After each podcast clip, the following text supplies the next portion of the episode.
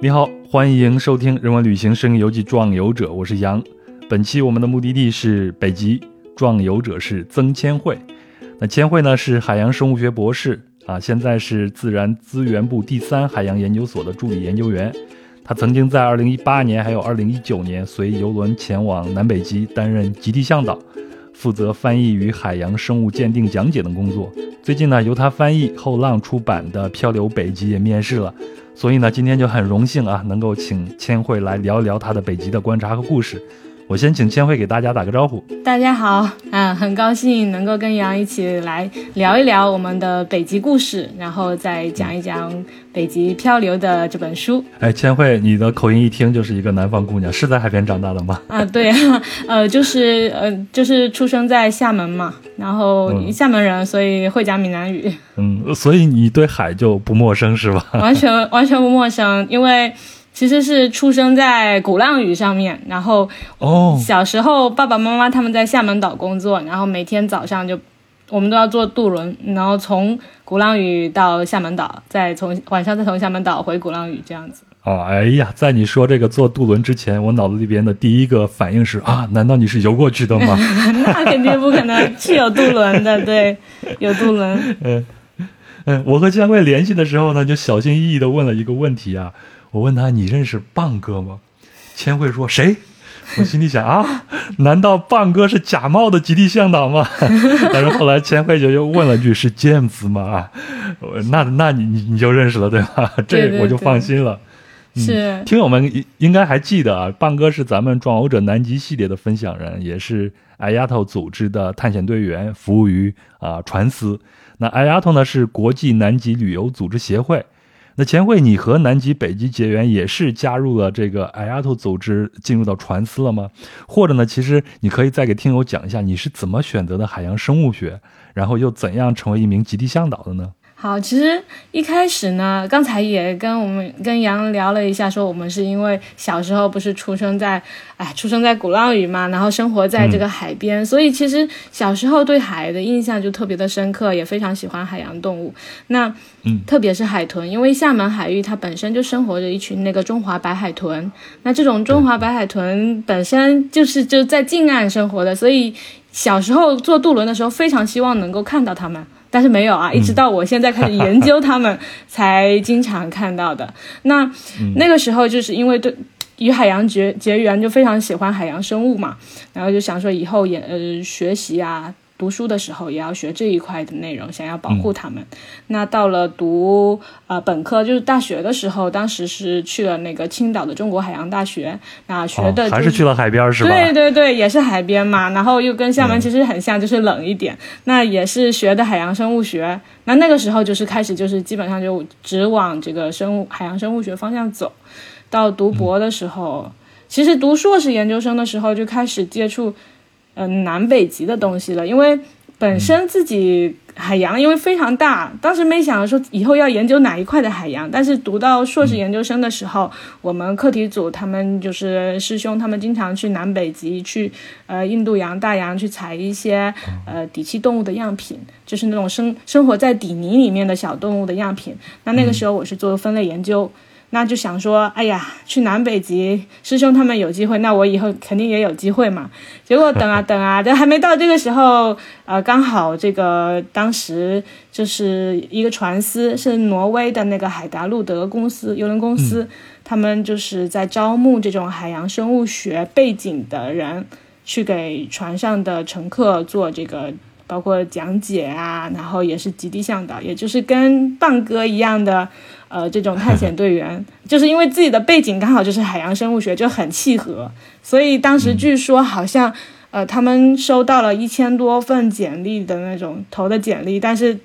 从这里面筛出来相关专业只有几个而已。所以后来我就上了，面试了一下就上了，这样。哎，那你也要经过那种哎丫头的那个考试，资质考试是吗？对对。我记得棒哥说有很厚很厚的这种资料需要学习的。啊，是是是，嗯，就是刚刚刚才说的面试只是就是说船司他们对我们的筛选，那这个是船司方面的。那 IATO 它是对我们这个所有的不管什么船司的探险队员，他都要经过一个筛选，就是你必须要经过这个线上考试，就是有一一大一大摞的那种材料，当然是电子版的就有了，就是你要去研读它每一个我们可能会登陆的地区，呃，有什么样的规定，然后有可能有什么动物，我们怎么样跟他们保持距离。这些的内容的，然后考过了，呃，就相当于有一本小小一个小的那种电子证书哦。哎，那你去南极应该会比去北极要多一点吧？这个机会？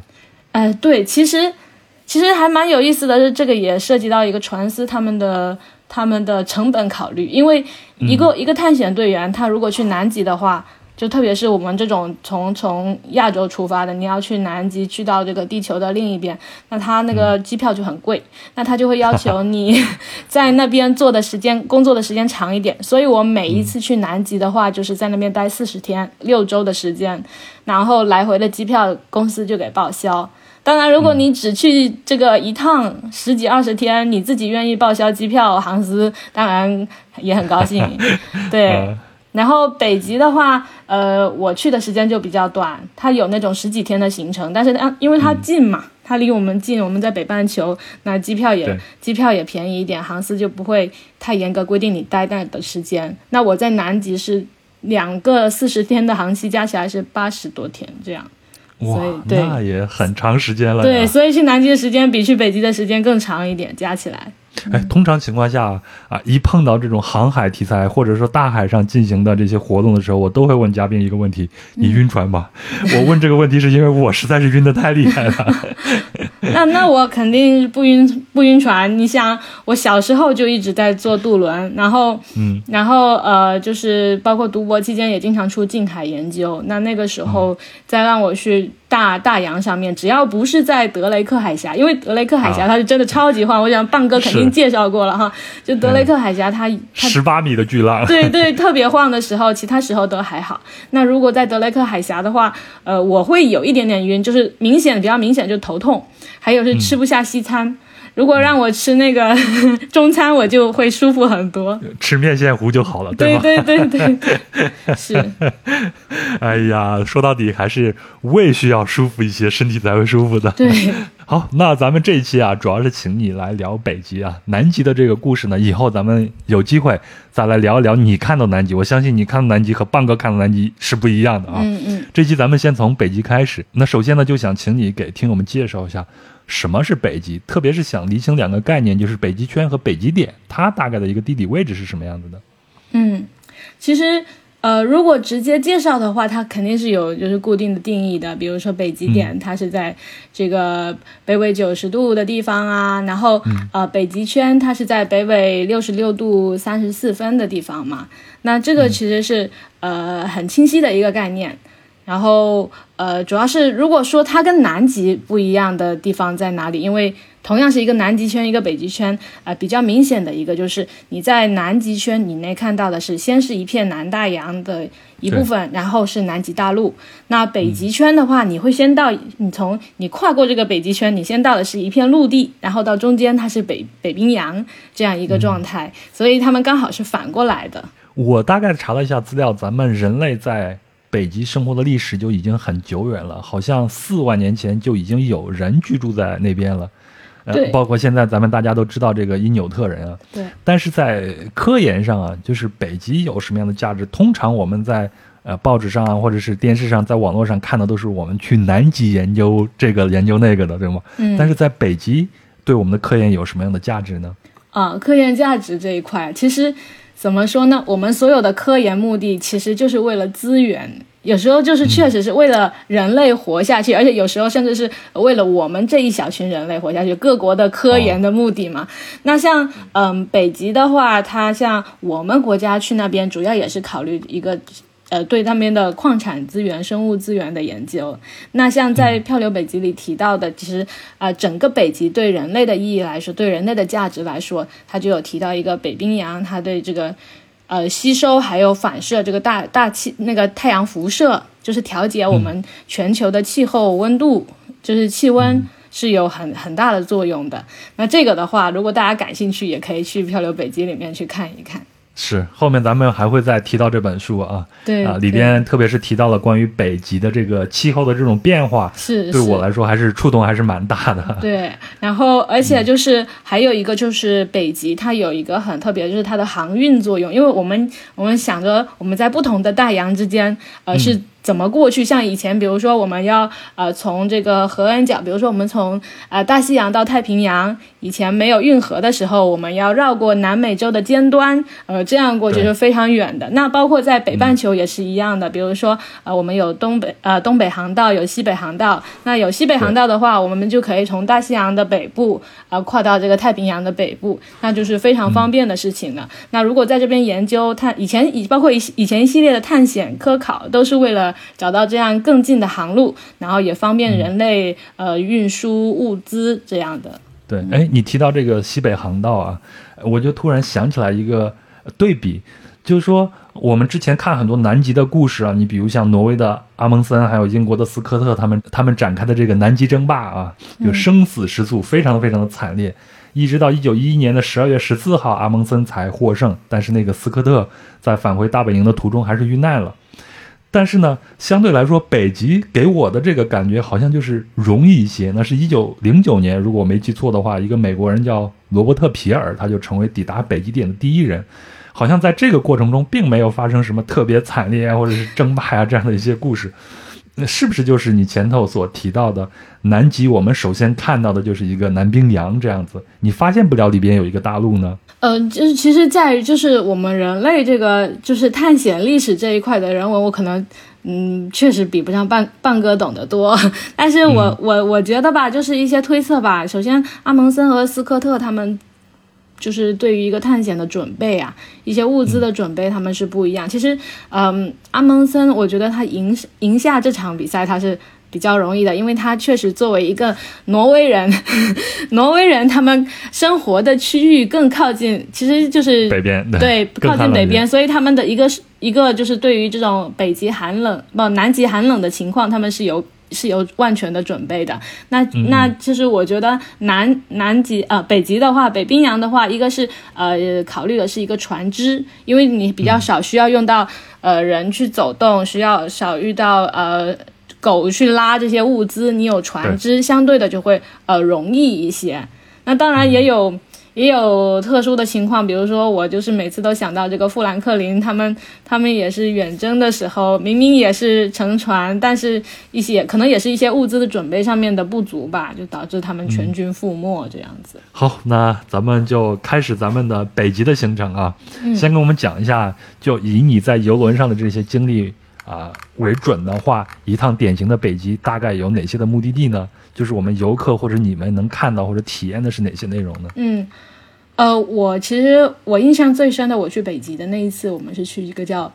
那个行程就叫北极小三岛，它对应的是就南极三岛嘛。就如果你去南极，它可能就是走那个马尔维纳斯群岛，然后再走那个南乔治亚岛，然后再。走南极半岛，那北极这三个这个小三岛指的是呃斯瓦尔巴，斯瓦尔巴它是属于挪威挪威管辖的嘛，斯瓦尔巴、养马岩，这个养马岩也是挪威管辖，但是它非常小，然后再来是冰岛。那如果是北极大三岛，它会包括那个格陵兰岛，因为格陵兰岛是真的大呀，你看地图真的是跟斯瓦尔巴差很多。那我们走的是小三岛，小三岛就是一路下来，其实到冰岛的时候，它已经不算北极的，它已经出了六十六度了。就是对，所以嗯，这个这三个岛，但是这三个岛都非常的有意思，因为这这样一趟下来也看了不同的风景吧。当然，如果我是没有去过格陵兰，我其实很想去格陵兰，因为格陵兰那边的人文色彩更丰富一些，因为那边有。有因纽特人居住，但是我去的这几个岛其实是没有什么因纽特人居住的。斯瓦巴它居住居民也少很多，那格陵兰岛那边是真的有很多因纽特人，我们游客也可以去那边，呃，就是交换购买他们当地制作的一些呃小工艺品。我一直想要想想要有这样的机会，跟现在还没有，以后吧。以后看一下。对，冰岛可能对我们很多人来说是一个比较熟悉的一个目的地啊，不管你去过没去过，但是你可能看的很多。但是斯瓦尔巴还有养马岩，对很多人来说就是一个很陌生的一个地方了。对，这两个地方大概的一个地貌是什么样子的呢？呃，养马岩就不，养马岩其实就是一个火山岛，它特别小，它就是一座的火山岛。但是呃，斯瓦尔巴不一样，斯瓦尔巴它它是一个有好几个小岛组成的一个群岛，所以我们就。就是会说是斯瓦尔巴群岛嘛，那它有一个大的主岛，就是 Spitsbergen，呃，斯比茨贝尔根岛，然后还有几个呃东北地岛，就是几个小岛组成的，但是总体还是挺大的。那它里面有很多的峡湾，啊，峡湾里面就是冰川，就是一个景观非常有特色的地方。那咱们就聊一聊你看到的这个北极的行程啊。然后和你在南极的这个行程有什么样的一些不同点？好吧，肯定首先有一点就是你去北极不会那么难受，对不对？不会去过那个德雷克海峡呀、吐啊什么的。对，而且我们当时是先到奥斯陆，奥斯因为因为我的船司是挪威的嘛，他也是给我安排先到挪威奥斯陆，然后奥斯陆他有直达斯瓦尔巴的那个飞机，因为他毕竟那里也是他管辖的地方。那其实斯瓦尔巴刚才没有介绍到一个很有意思的。点就是他对中国的游客他是免签的，他是以前的，因为以前的一系列的这个决策那个决定，然后有签过文件，他对中国。的游客是免签的，但是问题是你要去那里呢，又没有直达的飞机，你没办法直接落地，所以你还是要获得一个办一个 申根签，对 对，或者挪威签，然后你还是要从挪威出发，所以你必须获得一个签证，然后再从挪威那个奥斯陆出发，再去呃斯瓦巴。那好，一个冷知识，又是一个热知识啊！对，所以你看到很多那种微信公众号，他们在推广这个斯瓦尔巴的时候说，这个地方对中国游客免签，确实，但是你还是要去申请一个签证。对，嗯，那嗯，就是说在北极，当时我们不是一下飞机就是就是你。一到斯瓦尔巴，那已经是在极圈以内了，所以你不会那么痛苦，要去坐这个船去经历那个，一下子就极圈了。而在南极呢，还有一个很有意思，就是南极半岛它有一部分还是在极圈之外的，所以你辛辛苦苦乘着船，发现你还是没到南极里面去，你只是在南极圈外徘徊，那个感觉确实也不太一样。那这里你心里人就不舒服，太累了呀，吐成这样还没到，还没到，对不对？然后，但是在北极的话，你直接就是一个。飞机，到就直接到北极圈里了，那那个感觉是 很爽。那还有就是在那边看到，在北极看到了生物群，呃，跟南极也很不一样。嗯，嗯南极的话，你就单说植物吧，南极的植物只有两三种。嗯，南极发草、南极七姑草，但是北极它有各种各样的苔原植物，然后非常的漂亮，就矮矮的，然后有很多很多的小花，就非常好看，就那种感觉，你也会觉得，嗯，这个这个这个世界，就你所在的这个地方更生动一点，然后有各种各样的鸟类，当然南极也有鸟类，但相对会少很多，那北极的鸟类也更多，有很多这种迁徙的鸟类，所以，嗯，生物群看到的也不一样。那还有一个就是，呃，我们在北极，它不是，呃，会有北极熊。南极你可能最危险的动物可能是那种，呃，水里的豹海豹。就是因为之前有发生过那个会打架的那个，会会吃企鹅的那个，会 会会会咬人，也会咬人。之前有攻击过那种南极科科考队员的那种。对，邦哥也讲过嘛。对然后他 虽然看着他那么笨重，但是在陆地上他要是动起来非常非常的快的。那那那他说的是不是南极海狗呀？南极海狗在陆地上动的超超级快的，半半身直立起来，然后。然后能能能能咬人，能追人的那种，但是再怎么样也没有北极熊危险的，因为体积体型摆在那里，你看到北极熊就是还是会很害怕。当然，我们我们是非常警惕啦，因为呃也是因为这个原因，所以我们就是要带这个枪械。当然，我我们我们就是准备来福枪这样子。呃，我们船探险队里面有一些是专门负责。就是携带枪械的，那我比较菜，我拿的是那个信号 信号枪，就是如果有危险了，然后发对天空发射，快来救我！负责放风，对吗？对，就是这样子。那他们风紧扯呼，携携枪的队员就会赶紧过来，这样子。嗯，所以所以你你们在培训的时候是要培训这个枪械的是吗？对对，虽然我不是带呃携带来福枪，但是我也要学习一些来福枪的使用，还要就是就是呃保存方法，子弹的保存方法这样子。嗯，你开过枪吗？没有，不敢。呃，那个子弹还是还是也很贵的，没没没开过。不开也罢。嗯，我们要 peace and love，对吧？哎，但是我就想起来，在《漂流北极》这本书里边啊，我看到的相关章节就专门有讲说啊，负责这个整个啊科考船的安全的这个人，他们要学习这个枪械的使用方法，包括这些科研工作者，因为他们要到冰面上，到他们的科考站上去走动嘛，会有机会碰到北极熊，所以他们也要学习这个。啊，开枪射击的这样的一个基本的技能，甚至他们要学会穿着那么那么厚的这种防寒服，然后在黑暗中开枪。嗯，这是他们的一个基本技能。是是是，这个确实，因为你想想看，他们是要在呃极圈待上一年，当然它有不同的航段，当然你在那个地方待着，你们是要在在冰面上进行这个工作的，而且特别是极夜的时候，你什么都看不见，你要。就是你的感官要非常的警惕周围的这种风风吹，没有草，风吹风动，对不对？所以，所以他们真的是一定要非常的小心。那他们也有专门的防熊队，就是就是也有点类似我们携带枪支的队员，就是专门防熊的。这个也是要保护好自己，还有 也要保护好熊，尽量尽量避免这种冲突。哎，我记得去呃那个黄石公园旅行的时候呢，嗯，他们公园的那个呃接待处都会有一个专门的告示，告诉大家，你出去呢，就如果你身上最好佩戴一些铃铛，或者是那种防熊的那种喷剂。如果你走在一些比较偏僻的地方，你要发出一些大大一点的声音，比如喊“嘿熊”这样的声音，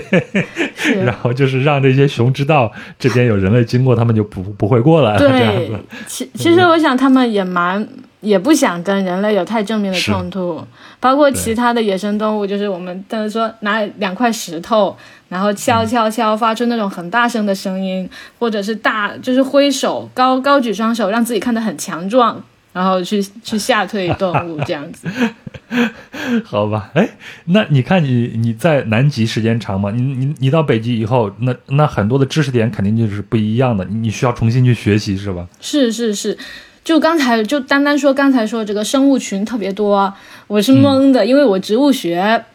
不怎么样，因为毕竟我是研究动物的嘛。你让我去学植物，那我也是本着说要对我们乘客负责任，我又不能瞎讲这个是什么什么，我得去查那些那个草的名字啊，呃，他们的就是中文中文正式名字是什么，我们要我们要给他介绍，所以所以恶补了很多资料，包括鸟类，鸟类也多了很多。那当时就紧急这个翻书啊，就是去之前赶紧那个找材找资料。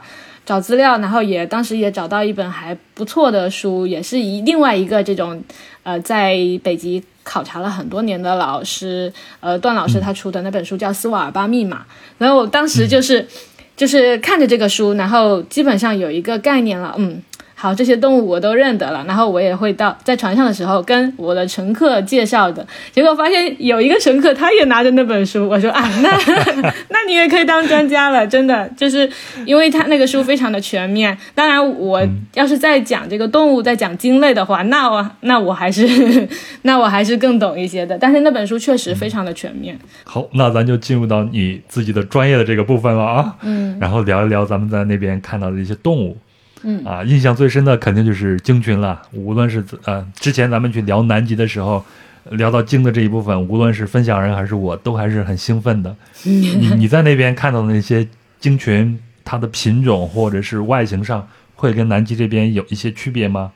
嗯，有不一样的，然后也有一样的。但是就是，我就举个例子吧，就是嗯，大赤金，大赤金，我发现国内还是比较习惯叫座头鲸，但是其实大赤金是它的呃，相当于中文学名，中文的学名，然后也更能够形象的表现出它的外观，因为它的那个胸鳍非常的长，像两个大翅膀一样，所以我们叫它大赤金。那这种鲸呢，它在南极有，在北极。也会出现，但是他们在南，你在南极看到这群，它是不会到北边去的。南半球和北半球就是他们都有一一几个种群。那哦，对，然后很有意思的就是这个知识点，其实真的非常有意思，就是他们从来不会相见。如果南极的，如果南极夏天的时候，北极不是刚好冬天吗？那南极夏天的时候，这些大湿鲸他们就会从赤道跑到南极来，然后北极的那些，就是因为是冬天，所以它就要这个。就是要到暖和的地方，他们就到赤道来，所以他们往极点走的时候，另一群到赤道去了。季节相反的时候，这个赤道的，就是北北半球这一群，他们又要到北极去，但是南极的这一群又到赤道来了，所以他们永远不会相见。那他们有一个这样的、呃迁徙回游的特性嘛，所以我在南极看到大齿鲸，肯定不是我在北极看到的那一 那一群。然后，嗯、我在北极看到有最有意思的就是在冰岛的南部，就养马岩往往南往南呃冰岛北部，养马岩往南走，那里有一个地方，那边的鲸群特别丰富。我在一天之内看到了三个物种，就是蓝鲸、大赤鲸还有虎鲸。那虎鲸其实在南极也能看到，当然也是不是一个种群。就是他们，因为这个全世界都有各种、都有很多的虎鲸群，所以那时候看到时候还是很激动的。那蓝鲸的话是世界上最大的，就是包括从以前到现在已知的最大的鲸类物种，它的呃、最长最长的记录体长有三十四米，有三十四米长，就非常非常的非常非常大的一个动物。那当时我们看到它的时候，也是非常的。那种感觉我不知道怎么表述，因为它真的超级大。你看到它头的时候，你就看不到它尾巴，它就在就在你这个船边，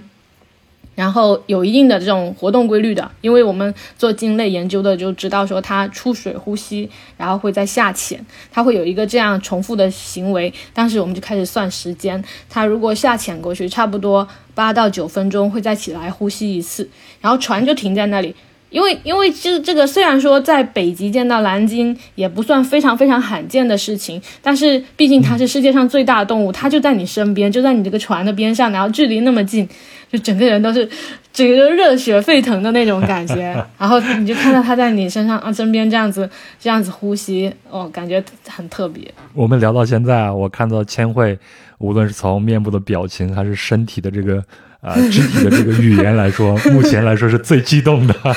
那你要说这说金鱼确实非常有意思，确实还可以再多聊一些。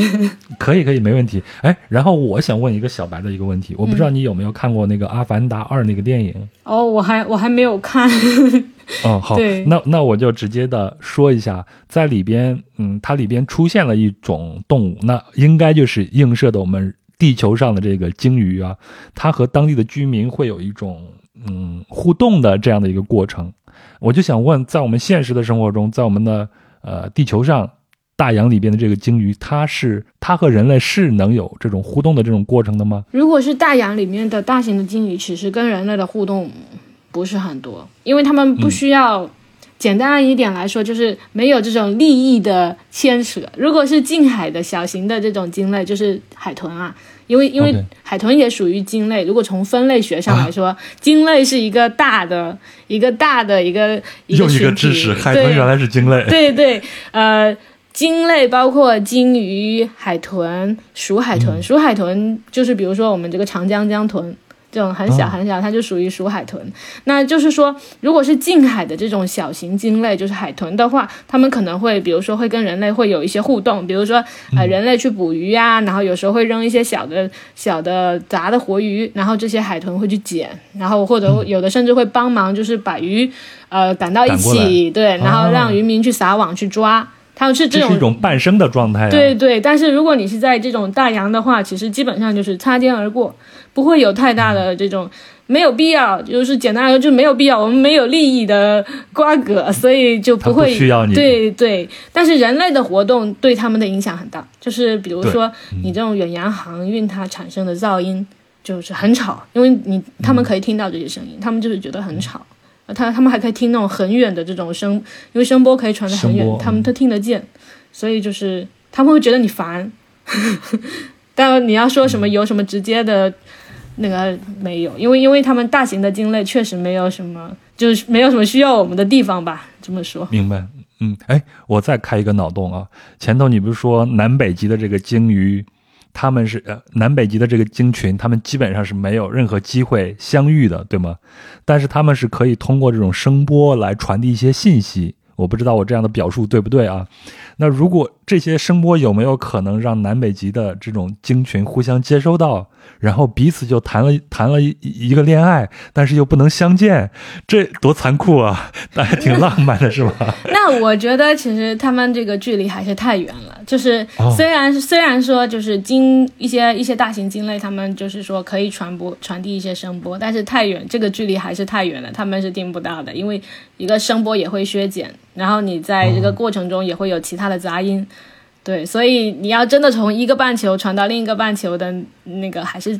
听不见的，挺难的。嗯，对。好，就从科学上杜绝了这件浪漫爱情故事的发生了，是吧？残忍、残酷的科学家，没不浪漫的科学家。哎，咱们说到这个。残酷的这个事情啊，在之前嗯节目里边，无论是聊南极还是北极，我们都聊到了关于人类对鲸类的这种捕杀的这个问题。嗯，那在南极就非常的，在十九世纪、十八世纪的时候都很厉害，对吗？对。那在北极地区有这样的情况出现吗？有啊，我就是印象很深刻的就是在一个在斯瓦尔巴一个地方，然后嗯，那里有一堆的白鲸的骨头。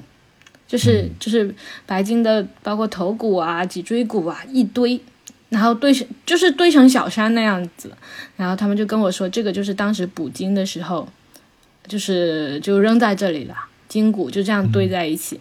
然后因为在斯瓦巴能看到一些以前的以前的捕鲸人，他们这个包括提炼鲸油的时候，他们鲸他们不是要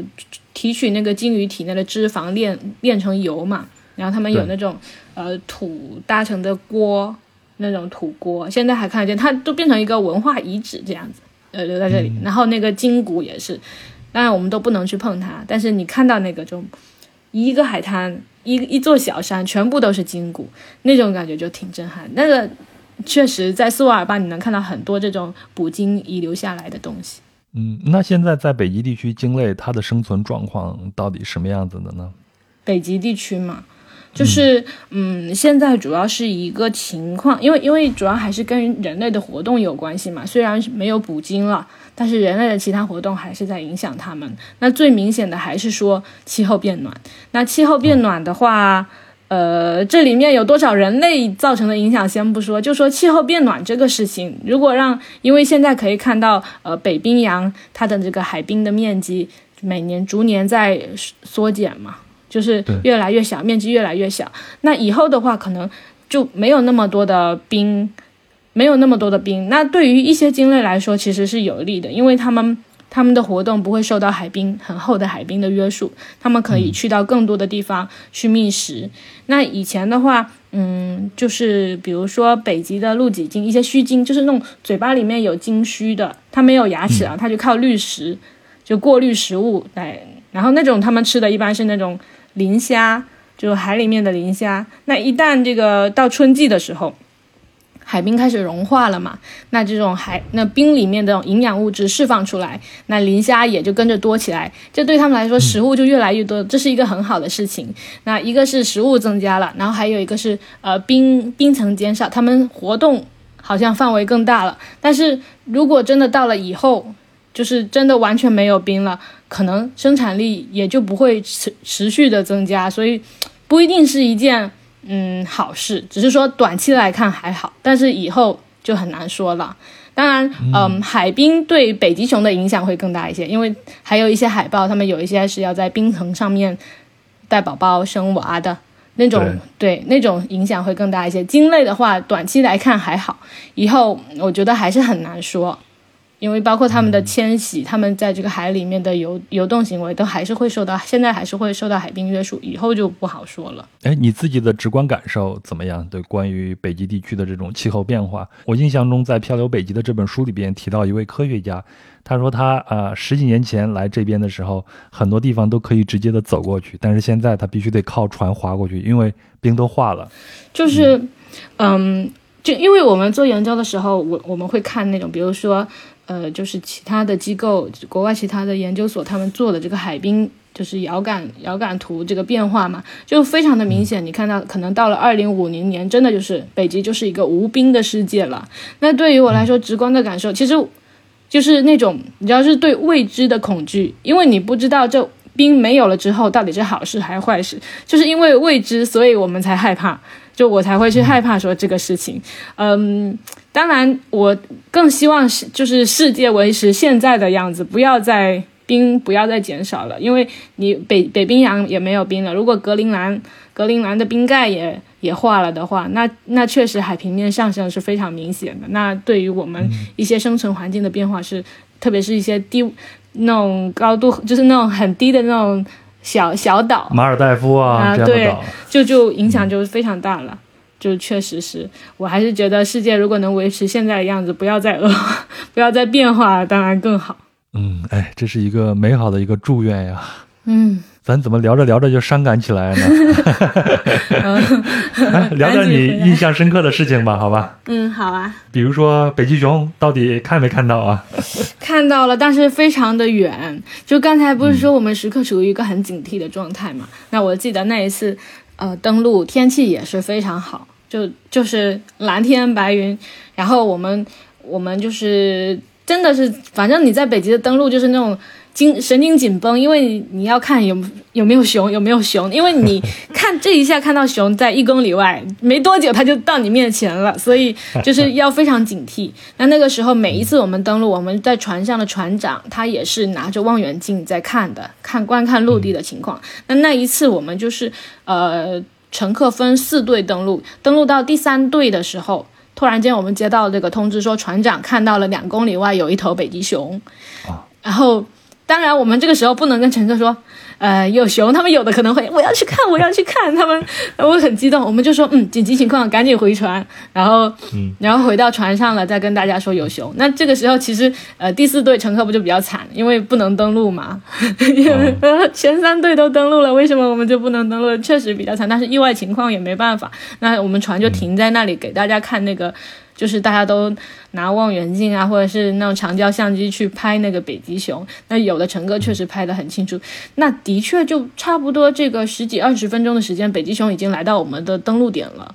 所以就是在我们全部上船之后，就那那个那个时候，你就会想哇，如果撤退再慢一点啊，撤退再晚一点啊，那真的是 情况可能就对对很糟糕了。那就所以嗯。大家是很兴奋，因为看到北极熊了，但是也很，呃，他们可能也没有那么的，嗯，有一点失望，因为距离还是远了一些，因为你是在船上看的嘛。但是对我们来说，都是对我们工作人员来说都是好险好险，还好没有。对对，我们是又希望乘客能看到熊，又希望。呃，我们不要直接跟他们正面接触，最好是他们在我们都在船上的时候凑近了来看我们。呃，所以这次你的那个信号枪也是一个待发的一个状态，是吗？对，还但是对那天倒还好，因为我是跟大部队在一起的，呃，只是负负责把大家都。赶上船这样子，嗯，赶上船，真的还蛮紧紧急的那种情况。是我能理解到这个时候你们的这个心情和游客的心情是完全不一样。对，可能很多游客他对北极熊的这个危险性还没有那么多的认识。嗯，是是这样的。对，嗯，哎，但是即便是这些船上的的安全的守卫人员，也就是说那个持来福枪的一些人，也有一个准则，据我所知，就是一定要在这个北极熊对人有伤害的时候才可以开枪。是，这个这个是肯定的，因为因为我们本身其实还是希望能够保全整个北极的生物的情况，我们不会主动去伤害它们，我们都尽量。不开枪。我们船上有一个那个副探险队长，他是给北极熊是是呃，因为这种情况不得不射杀过一次北极熊的人。他，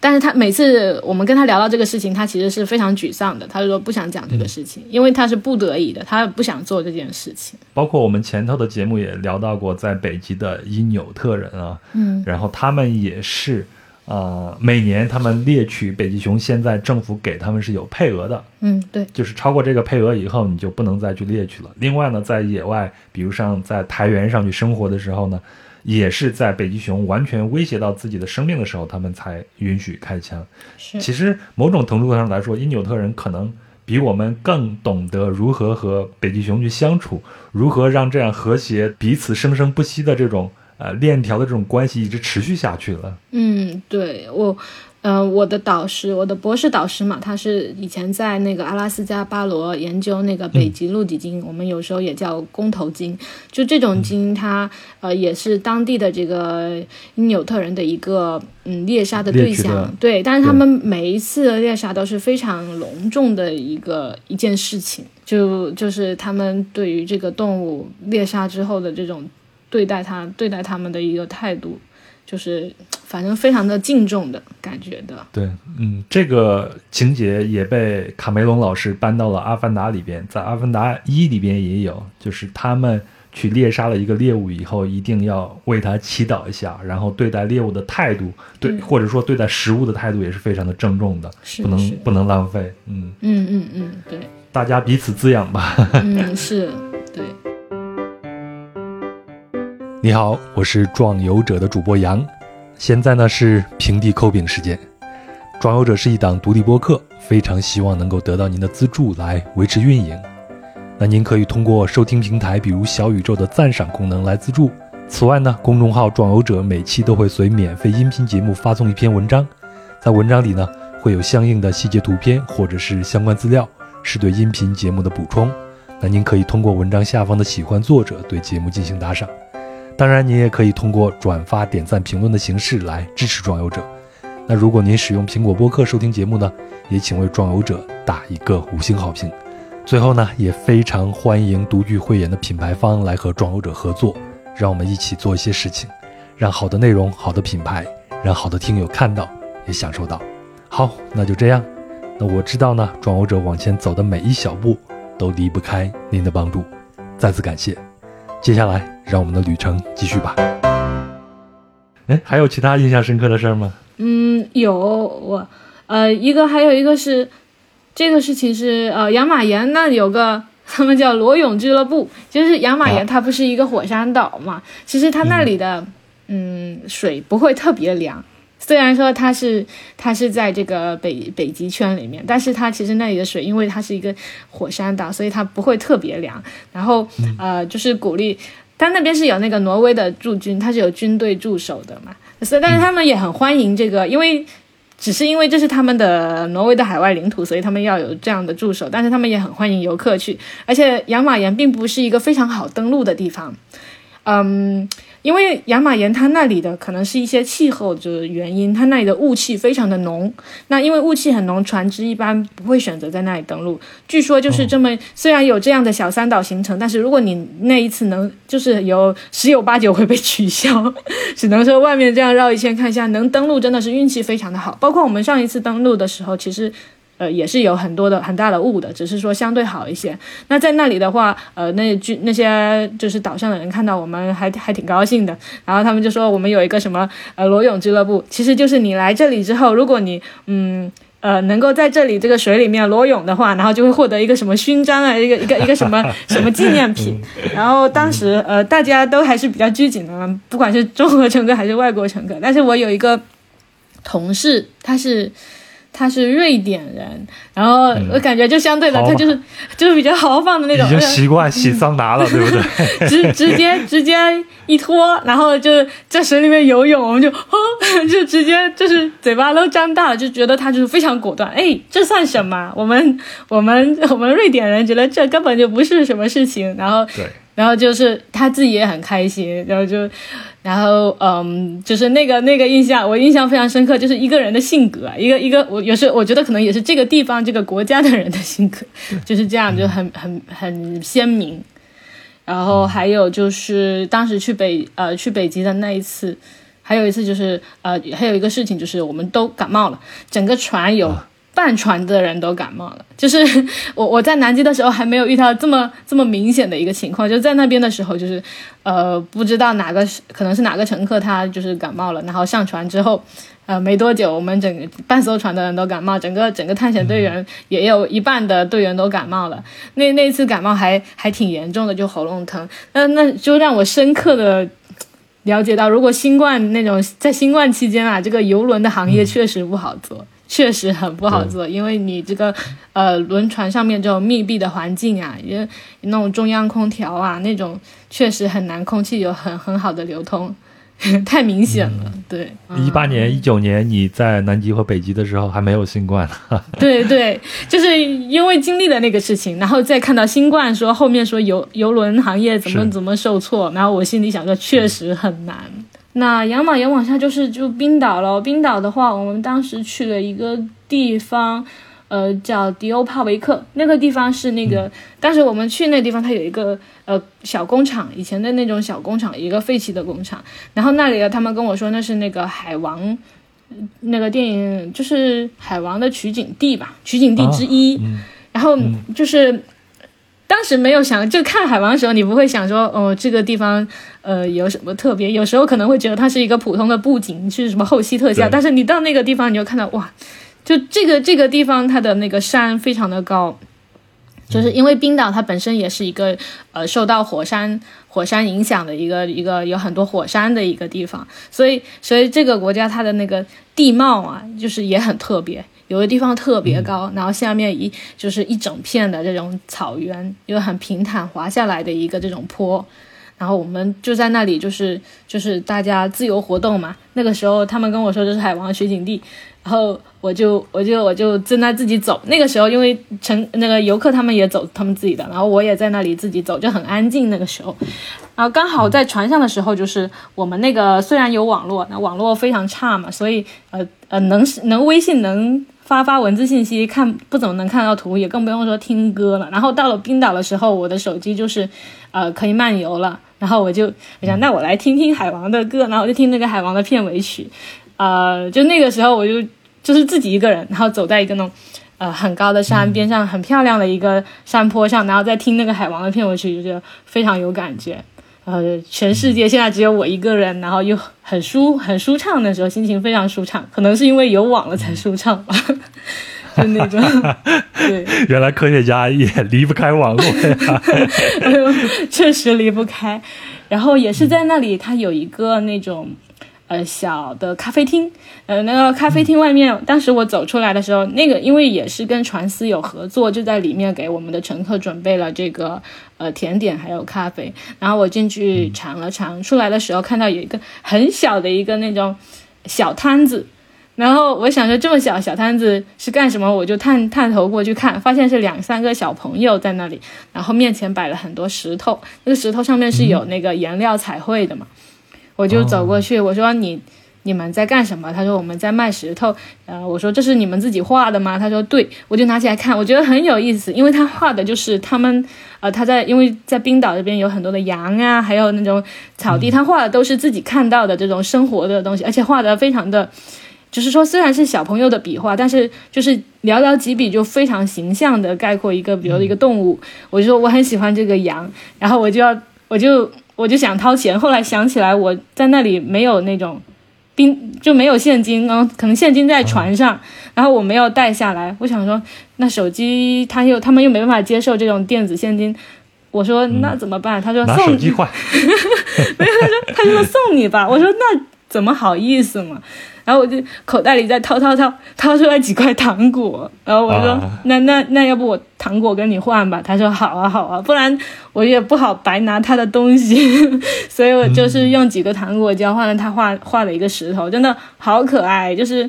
就是虽然说小朋友的石头，但是觉得我觉得很有那个地方特色，我就给他拿拿拿回来了，很有意思。哎，这个石头你你拍的有照片吗？有有。我回去找一找。回头你你发给我，然后我放到我们的节目的声音简介里边给大家看一下，好吧？可以可以。印最后一个印象深刻的事情就是去那个他那里有很多那，因为他是那个火山岛，所以他有很多那种地质地质小公园。具体是哪一个公园，我我不记得了，不记得名字了。我就记得当时带我们去，因为我们要下到那个地下去，就是我们走过的这个地下地方。就是据说，是里面以前是有很多这种岩浆熔岩流过的地方，那现在它已经空了，然后我们就走下去参观。当然里面其实黑乎乎的，你就拿着手电照照照。那带我们的那个小哥，他是他也是冰岛人，但是他就是他是呃兼职的，就是那种志愿者型的。他说这是他他是暑期工，他来这里给大家做向导。我说那还挺像，我也是暑期暑期来做向导的。然后他跟我聊聊一些，就就七七八八的聊嘛。然后他又说啊什么啊中国啊，然后他又说到什么林书豪。我说我说呃，就是他很喜欢。看林林书豪的比赛，然后也挺喜欢林书豪的，然后我就说，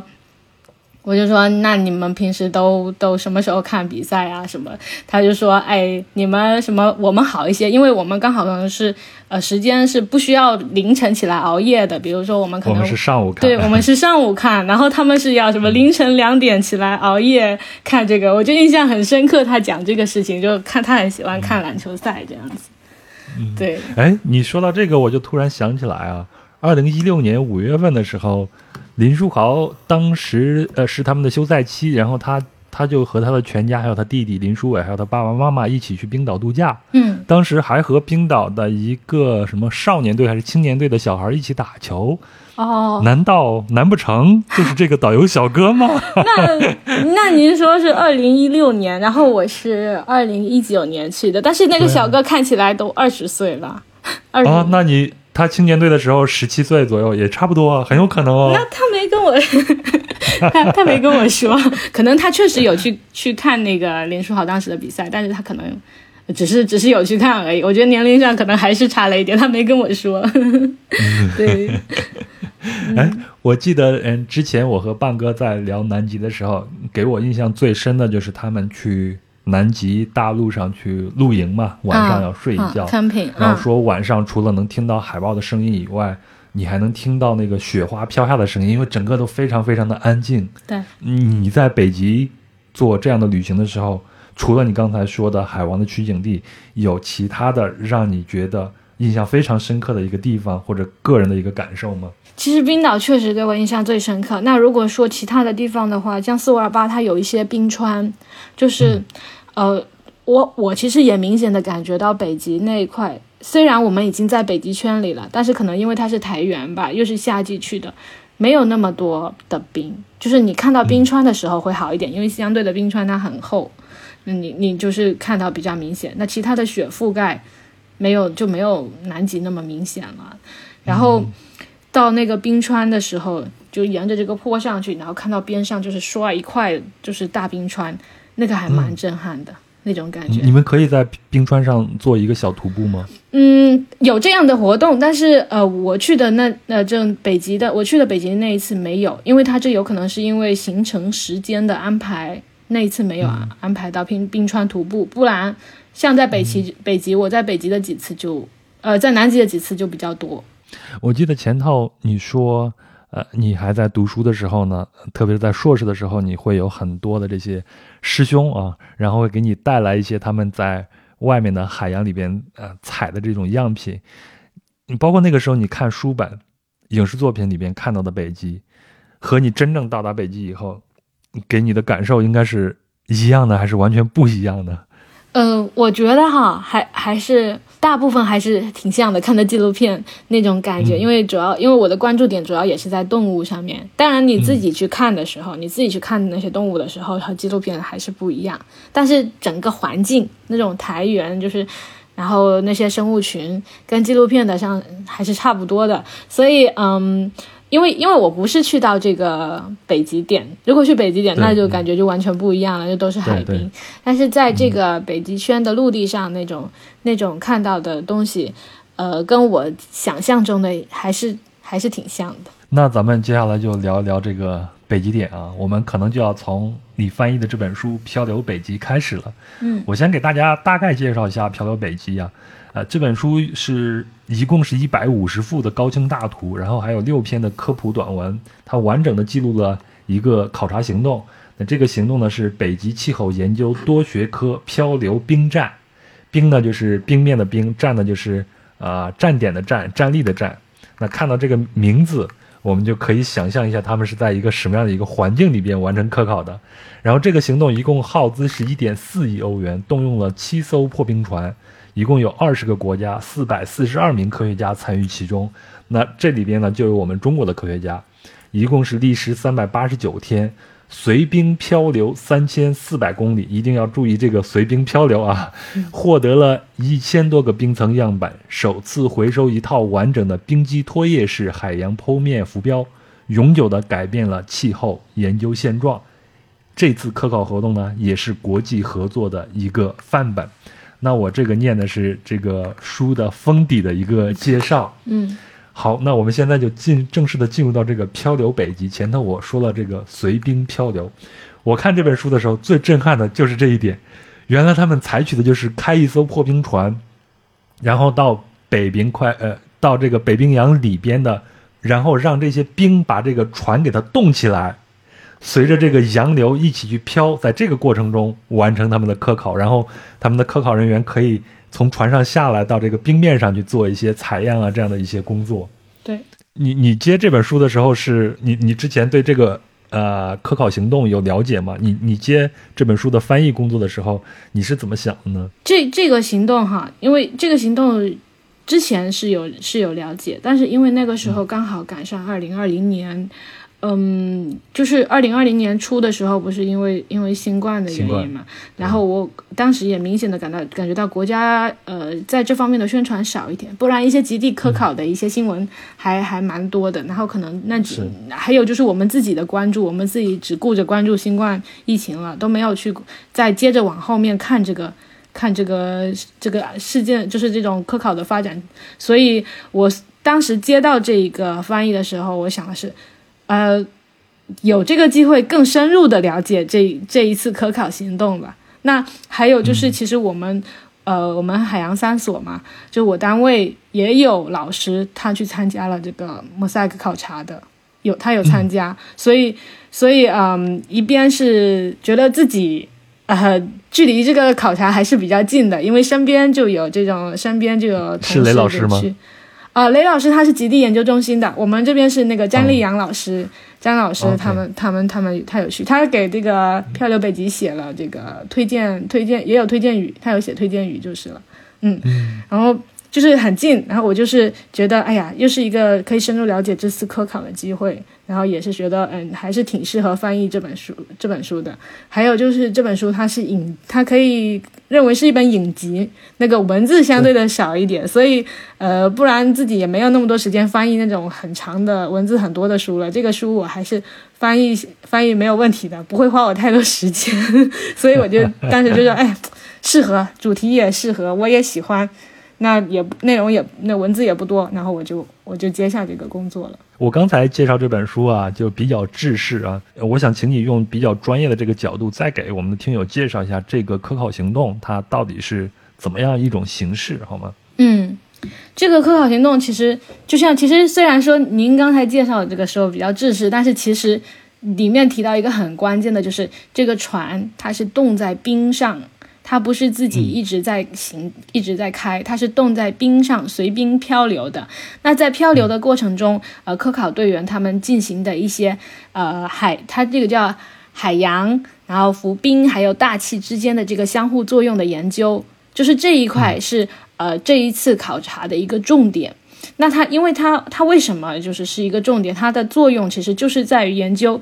比如说。这个北冰洋对于我们整个全球气候的调节到底起到了什么样的作用？如果没有北冰洋了，如果如果以后北冰洋没有冰了，那地球会变成什么样？地球大气、地球气候会变成什么样？那只有通过这种研究才能知道。那以前呢？嗯，以前的科考很多其实是在北极的陆地上进行的，而在北极的海洋呢，都是在夏季，就是。就是冰比较少的是，因为因为船比较好好走嘛，破冰船也比较好走。你要太厚的冰，破冰船也破不了。所以呃，都能靠破冰，都能靠破冰船。在夏季的时候，到了冬季的时候，你没有办法去破冰。那这个时候想的是，就是把它冻在冻在冰上，嗯，它怎么走就怎么走。我们做我们的研究，船跟着冰怎么走就怎么走。这个这个想法就非常的有意思，呃，也也是嗯比较创，就是挺创新的吧。当然，要说创新的话，其实很早以前，南森就就是那个，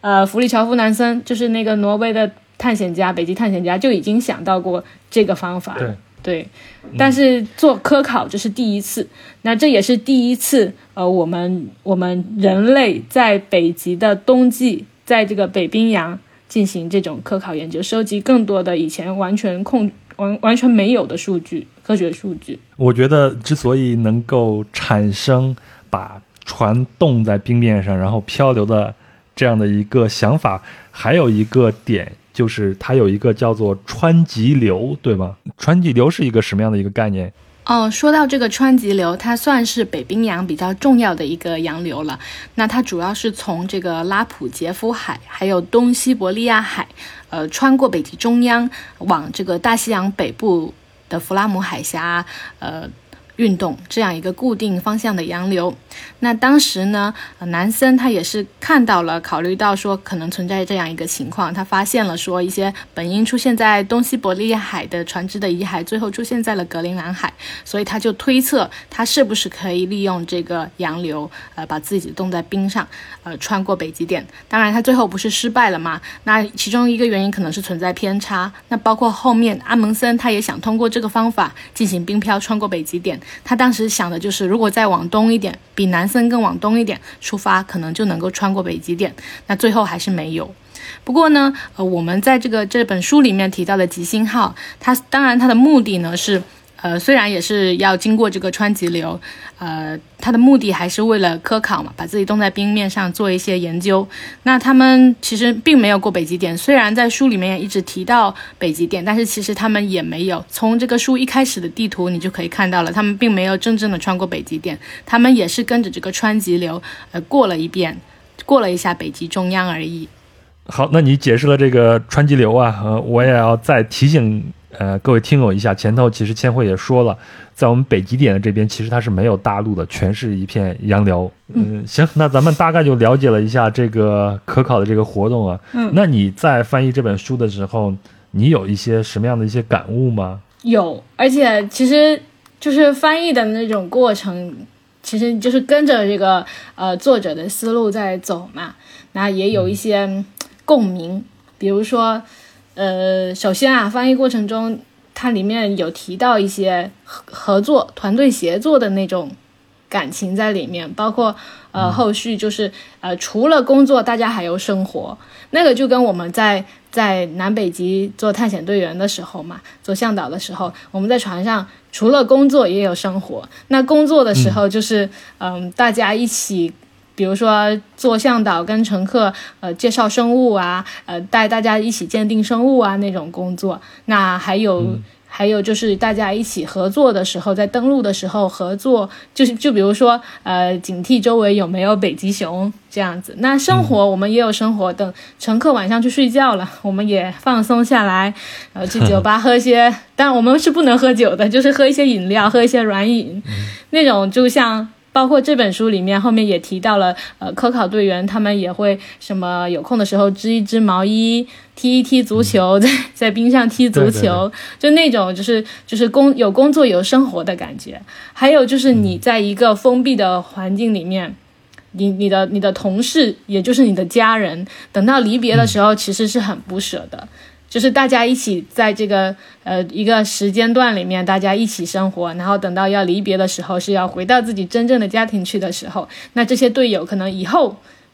就不会有这么深的感情了。你们这么深的感情只集中在这段时间，等你们以后回到各自的生活去的时候，就是一一段回忆，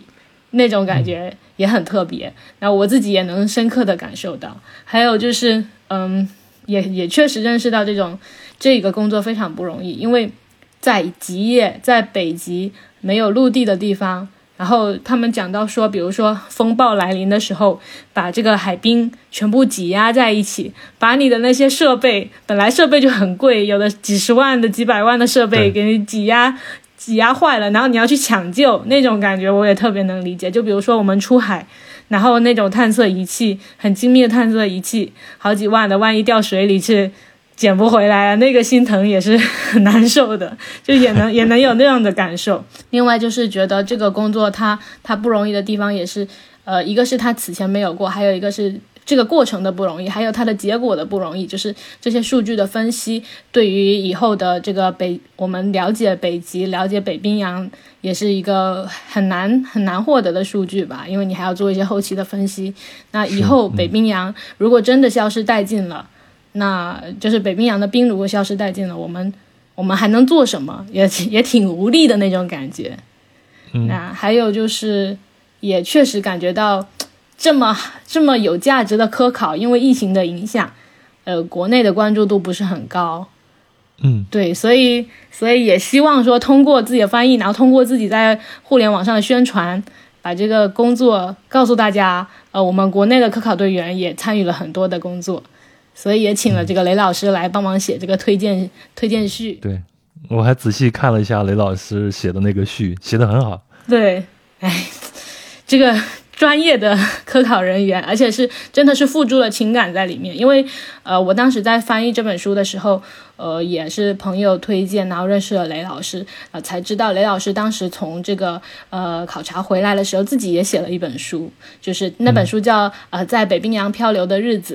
那那本书里面就是有点类似那种日记式的。他写自己的一些感悟，那你在看那个书的过程，也印象也会留下那种很深刻的印象。说啊，一个科考队员，然后怎么融入一个新的团队，然后怎么去做自己想做的研究，那那种感觉也很棒。所以我我也很喜欢那本书。嗯，你是不是也很向往这样的生活呀？如果有机会，当然很当然很愿意去感受一下。呃，其实。我觉得大家在看这本就是这本影集的时候，就是《漂流北极》的时候，能感受到那种呃生活。但是如果你亲自去的话，会更深刻，体现的更深，体会的更深刻。比如说那种凛冽的寒风，跟我们平时能想到的，我们在这遇到的冬天的凛冽寒风是不一样的。那种极端的低温，包括那个摄影师说他怎么怎么去保护自己的相机，不会让它就冷到关机，就这种。都是一个完全不一样的生活环境，就是非常极端的这种低温极夜的生活环境，很很很想去感受一下。如果有机会的话，这就是在现场的必要性啊！有很多东西我们在书本上看到，在。呃，电视上看到，但是那种寒冷的极地的风吹在脸上那种感觉，你在电视里边、在书里边是完全不能亲自感受到的。嗯嗯嗯，是的。既然这是一本就是图片集嘛，那在整本书里边，你印象最深的一张照片是什么呢？一个是雷老师的照片，因为我当时确实认识他。对我，我当时就是跟跟我朋友讲，跟我朋友讲说啊。当时是希望他能给我推荐一个能够为这本书作序的、参加过这个考察的老师，然后他给我推荐了雷老师，然后我就说，哎，我看到照片里面有中国人，你可不可以帮我看一下？然后他就说这个就是雷老师，我说哇，太巧了，我觉得那他很适合为为这本书作序，因为因为他就是里面的里面的人之一嘛，就那种他在当时是在黑，就是那那张照片是他一个一个呃侧面的一个。一个影像，然后他当时在在看东西，然后在黑黑夜里的那种感觉，我觉得还还蛮蛮有意思的。然后另外就是，另外就是一个是呃那个北极熊的照片，那个北极熊的照片也是呃这个作就是这个摄影师他得过奖的这张照片，对，那确实很很可爱。就是就是那个，就是北北极熊，然后在这个冰上，他们才是北极的主人。然后我们这个这个船，他们是其实是吉星号，只是客人而已。然后看他们在我们面前活动，很有意思。那还有一张照片，就是吉星号本身的照片，就是这本书的封面。因为这本书的封面它有一个，就是就是极夜当中的吉星号，然后三就是三道这个光，这种打在打在黑夜里的那种像，就是。就让我觉得说，嗯，就是极夜里面，然后人类其实很渺小，但是也很顽强，因为就是这三道光打出来，就是嗯，人类还是有一定的力量，能够在这个北极的极夜存活的，然后就非常酷。这张照片确实很适合当封面。咱们俩人的选择有一个是重合的，就是那个北极熊那一张，嗯，那是我整本书里边最喜欢的一张照片，嗯，呃，它的构图就是两杆科考。科考队在那插的一个红旗，小小的红旗。对。然后在一个极夜的环境里边，一个巨大的一个聚光灯的灯束照在那一片区域。是是。一大一小两只北极熊正从这儿穿过。嗯。然后是白色的底黑色的暗夜笼罩在一起，一束光，两个红旗代表着人类，对然后那束光刚好打在整个北极大地上的真正的主人的身上。嗯，那张照片真的是，无论从意境还是构图上来说，真的是太漂亮了。确实确实，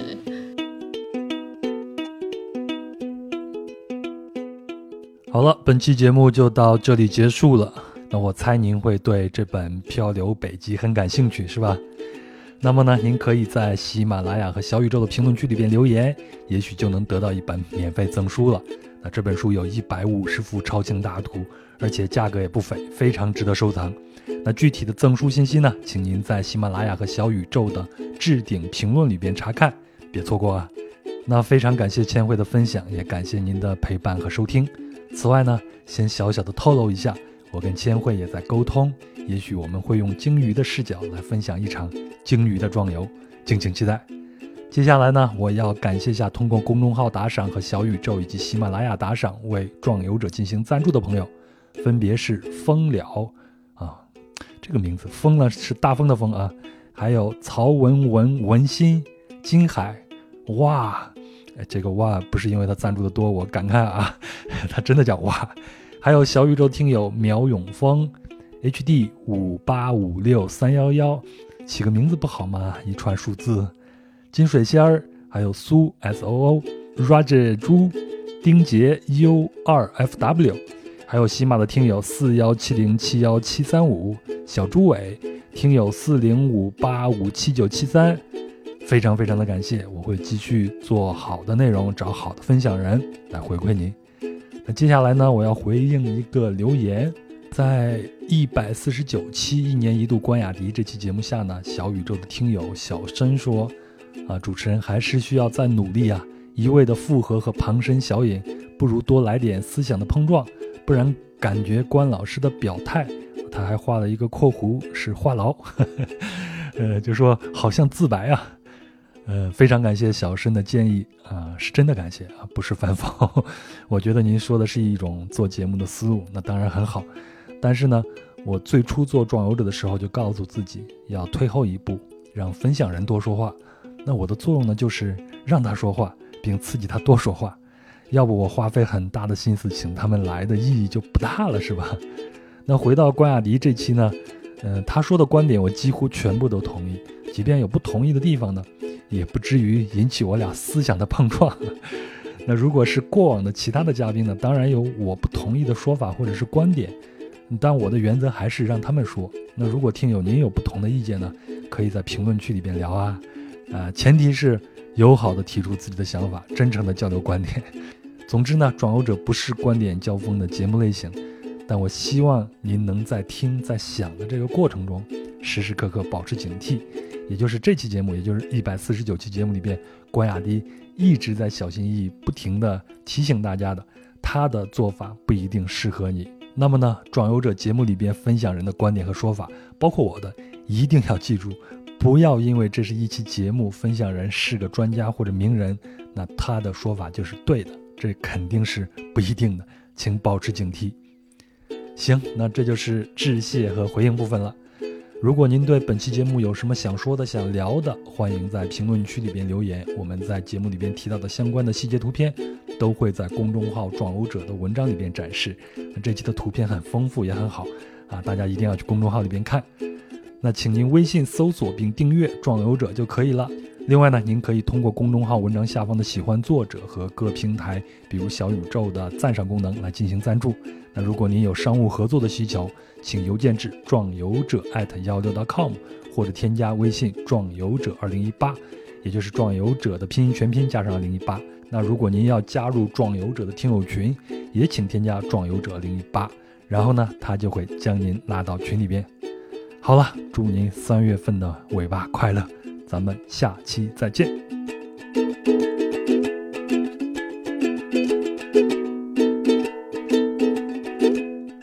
就是咱们的乘客基本上都是进入到北极圈以后，然后再乘船跟着你们一起去走，去完成这个旅程，是吧？嗯，对，就是呃，有我们其实是它有一些是那种小团体嘛，比如二十人的团，那就是其实是他们到奥斯陆之后，甚至就是就直接从奥斯陆出发，或者是在呃就是斯瓦尔巴的朗伊尔城那个比较大一点的小小大一点的城集合，因为那边有个机场嘛，就在机场外面集合，然后。在一起到这个朗伊尔城的码头上船，然后我们这个船再绕着这个斯瓦尔巴，呃，去它几个比较有意思的登陆点。那整个行程大概的时间的长，呃，长短是多少呢？嗯，呃，像这个小三岛的行程短一点的十一天左右，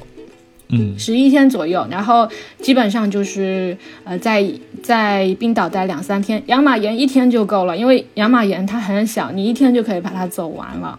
然后，呃，斯瓦尔巴时间会更长一些。行，反正咱们也不是给游轮做广告，我只是 问一下这个信息，补全一下这个信息。对，如果大家感兴趣，如果大家就是比如说假期没有那么长，去不了南极南极三岛，就可以考虑北极小三岛这样子，因为它时间比较短。对。